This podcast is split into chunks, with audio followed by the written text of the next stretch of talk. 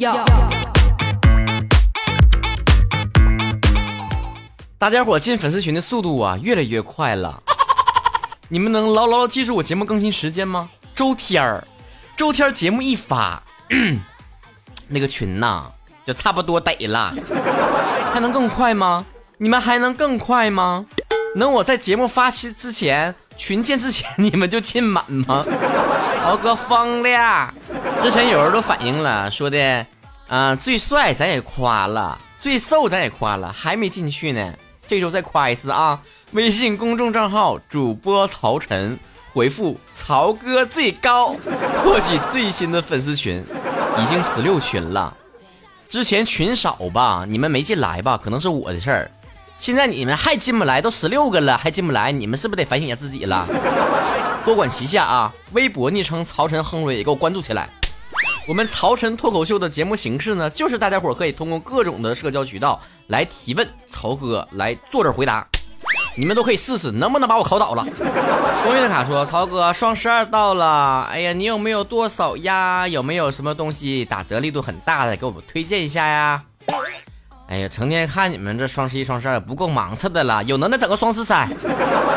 啊，又这个什么买多少就送多少，又立减多少什么玩意儿的？现在下单立减百分之二十七，没意思。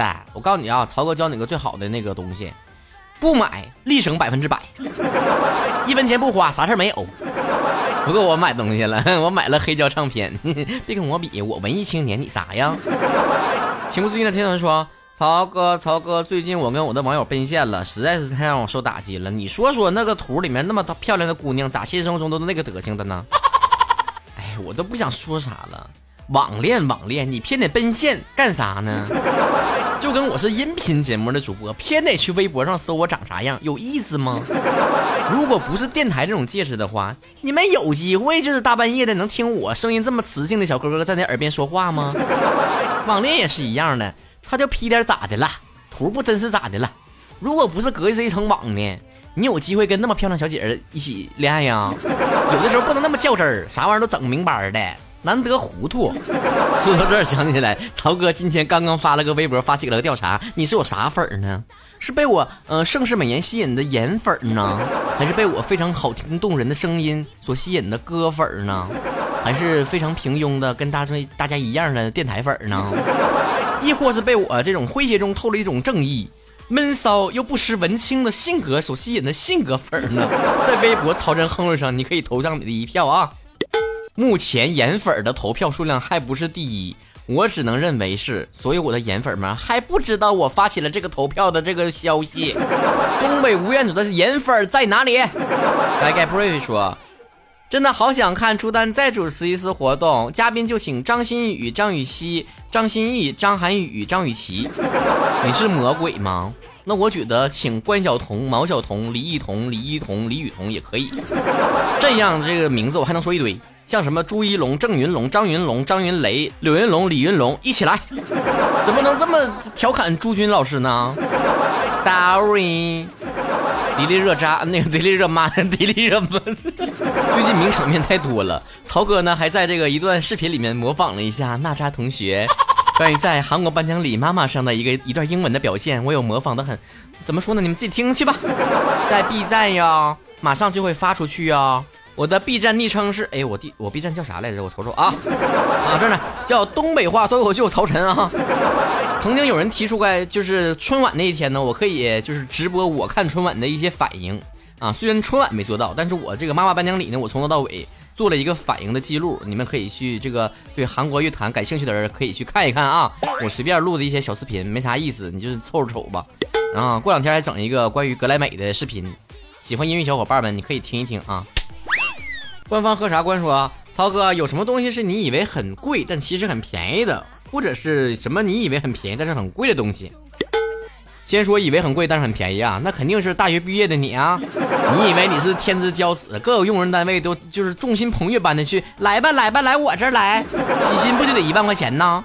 实际上你也就比那个最低工资标准嘛高那么一丢丢，有的时候可能还持平。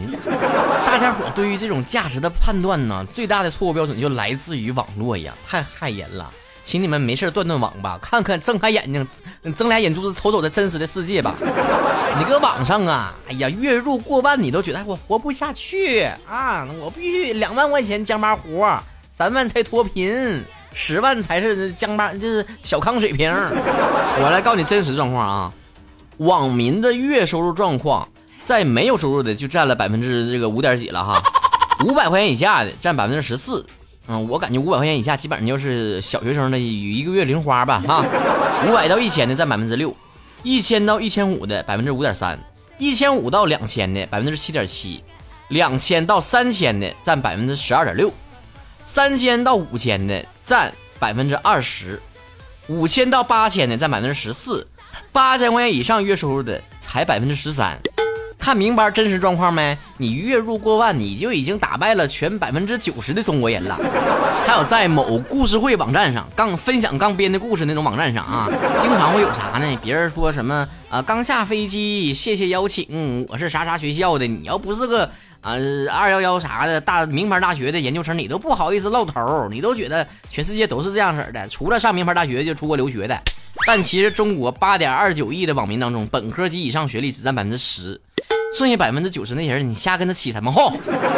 是不是个人所得税里面没有把你们那个吹牛叉的部分算进去，你就你就飘了嘚瑟了？这种人呢，学校的时候就有啊，是上了网之后我还没死绝呢，就是成天搁这哭唧尿嚎。哎呀，我这真没考好，才考六百多分，我的人生毁了，我考不上清华了，只能上个差不多的北大了。唉，我博大的我说啥了？还得说啊，不对，刚才还有个问题，有还有一半哈，说这个你以为很那个便宜，但是其实很贵的东西是啥？那肯定就是双十一、双十二的东西了，是吧？啊，你以为打折力度很高，其实你一瞅啊，那个说原价六百块，双十二只需要三百块钱的东西，其实呢就是本来就是三百块钱东西，在双十二之间改成六百块钱那个东西，强行打折。还得说明说，曹哥最近在网上发起了关于李子柒到底算不算文化输出这个话题，你到底是怎么看的呢？我最近刚入了这个李子柒的坑，太好看了。作为脑残粉，我必须为李子柒说几句话。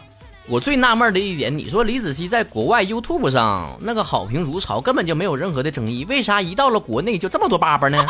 啊，他背后有团队啊，他他不是一个人在战斗啊，他代表不了中国文化。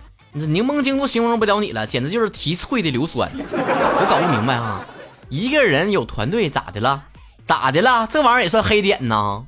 你不服你也建个团队呀？这个时候必须得用你心理上的思维来去反驳。要我说说，就所有人有团队的人，就就只有一个心态，他就不愿意承认李子柒这个优秀。团队这种东西呀，你自己建立你就知道了，这玩意儿是打辅助用的。真正能不能冲在最前面，就得靠你这个核心的人，你是有多大的能力。除了那种背后有背景或者有那个有金主爸爸的强推支持的人不算哈，其他你要想露脸冒出头来，你必须自己个儿有那个能耐。你就把李子柒的团队给我，我能做出来人做出来的东西吗？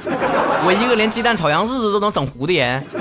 关于文化输出这事儿吧，也有挺多人叭叭的。最大的那个争论点就在于他这玩意儿不能代表整个中国啊，中国农村不这样。那哪样？你告诉我哪样？中国十四亿人口，那老大个地方啊，哪块能代表哪块能代表全中国的文化？我的观点非常的明确，绝对算文化输出。你别管那玩意儿是不是优化了、美化过后的农村生活，谁家搞文化输出不是优化呀，还要丑化呀？偏得整那个司康腌菜的小穷勾勾就能代表中国了？日本的武士道文化传过来之后咋的了？日本每个人都是做错事儿了就抹脖的人吗？韩国 K-pop 文化是吧？各个出来的爱豆都能歌善舞，长得还好看，可带劲儿了。你上大马路上瞅瞅，每一个韩国人长得都那么带劲儿吗？美国的更得了啊，整那个 super hero，每一个剧情里面都有那么一个拯救地球的人。你真发生点啥事儿，你喊美国的 super hero 能过来救你啊？人说艺术呢是来源于生活，高于生活。你别总把重点放在源于生活，你得看到得高于生活呀。文化输出包括了你整个民族一个国家的一个文化符号，包含了它的精神内核图腾。你出去见网友都已经化好几个点的妆，发一个朋友圈照片你都得修半天，你咋的啊？中国输出的文化不应该好好包装一下啊？还有的人说了，人家是呃李子柒就是一个商业行为，人就挣钱的，啥文不文化输不输出的，这个简直太搞笑了。合着在你们的眼中，这文化输出就必须得是搞公益慈善的哈？你去看美国电影去，不要钱呐，啊，你买那个韩国爱豆的专辑、看演唱会不用钱呢？你看日本动漫啥的，买那个书不用钱呢？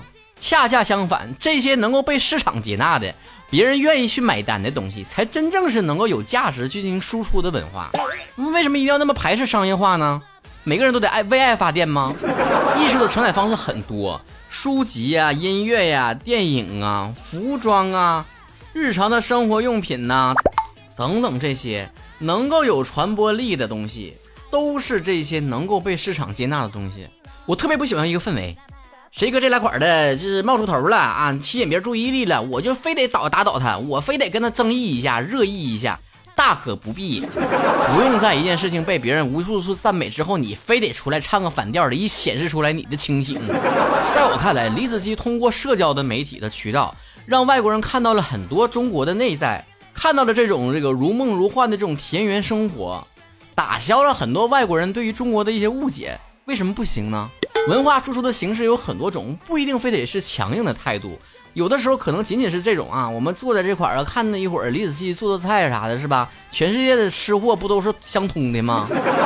看到好吃玩意儿，谁管你什么肤色的人？你不都得淌哈喇子？打消外国对中国的偏见，首先得从一点点的横切面开始，对吧？你不可能把五六十亿的人都叫起来，大家这伙儿都听我讲课啊！我来介绍一下中国人是啥样的。肯定是通过这种小东西，是吧？哎，先看看，哎，中国人吃的这玩意儿是挺考究的哈。哎，从此呢，对这个中国感生了感兴趣的一点点儿，慢慢才有深入了解你文化的一一个动力。像韩国的韩流文化，你以为韩流文化只是那些爱豆们出来卖卖专辑、巡巡演一下就完事儿了吗？你知不知道这种韩流来袭之后，对于韩国的其他产业的带动作用多大？多少人因为韩流去韩国旅游，买韩国的化妆品，吃韩国的美食，啊，去韩国整容，这都是一个国家的软实力的象征。别再对于自己的同胞们吐酸水儿了。人家搁 YouTube 上让外国人知道中国文化的时候，你搁这干啥呢？敲键盘呢？西瓜指挥将说了啊，我们女孩子生气从来不是无缘无故的。话说有个事儿啊，男朋友说你刚买的洗面奶是生姜味儿的呀。这个妹子听完之后呢，就就就觉得蠢男友啊，连青柠和生姜都分不清。又想起来男朋友不喜欢吃生姜，又想起来啊啊为他做菜好些都没有放姜，又想起来自己不爱吃青椒，但是男朋友每次都记不清。又想起来男朋友上次居然记得前女友不爱吃豆芽。妹子说：“你一个人去过吧。”然后收东西就走了，有理有据，不得不让人折服。你永远不知道一个女孩在生气之前的那几秒钟有多么严谨的逻辑判断。节目的最后还是最重要的事儿啊，就是加我的粉丝群，微信公众账号主播曹晨回复“曹哥真高”，我真不知道下一期说点啥好了。也有人问说是为啥最近频繁的建群啊？确实也是因为之前建的群比较少，大家伙都没有机会进一起交流。最重要的还是为了年底啊，明年年初的时候那个重大的消息官宣的时候，我们得有个地方说话呀，是吧？说点节目里面不让播的。